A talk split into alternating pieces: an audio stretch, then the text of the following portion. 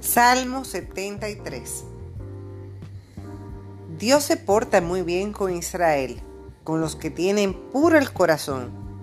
Pero yo, por poco mi pie no tropieza y mis pasos casi se resbalan. Yo sentí envidia de los malos, viendo lo bien que le va a los impíos. Para ellos no existe el sufrimiento, su cuerpo está gordo y lleno de salud no comparten las penurias de los hombres ni les tocan pruebas como a los demás. Por eso, como un collar lucen su orgullo, por ropa llevan puesta la violencia y transpiran por sus poros la maldad, su corazón desborda de planes ambiciosos.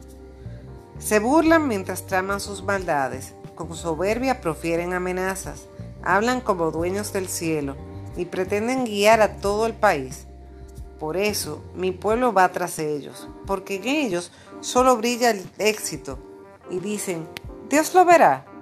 ¿Tendrá de esto idea el Altísimo? Mire, pues, como son los impíos y sin problemas amasan sus fortunas, ¿de qué me sirve tener un corazón puro y mantener mis manos inocentes cuando todos los días me apalean y no hay mañana en que no me castigue? Si hubiera dicho, voy a hablar como ellos, habría traicionado la raza de tus hijos. Traté pues de poderlo comprender, pero era para mí cosa difícil. Pero un día penetré en los secretos de Dios y me di cuenta de cuál será su fin.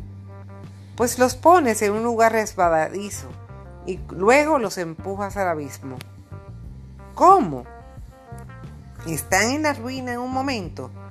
Ya no están. Trágico fue su fin. Señor, como de un sueño al despertar, te levantas y disipas su imagen. Cuando se exasperó mi corazón y punzada sentí en mis entrañas, era estupidez, no cordura, y no comprendía más que las bestias. ¿No he estado yo contigo todo el tiempo?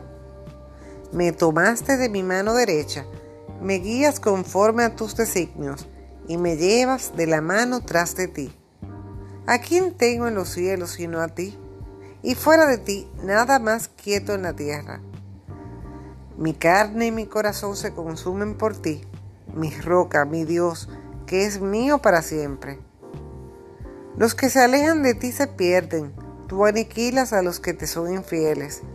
Para mí, lo mejor es estar junto a Dios. He puesto mi refugio en el Señor proclamaré tus obras en las puertas de Sion.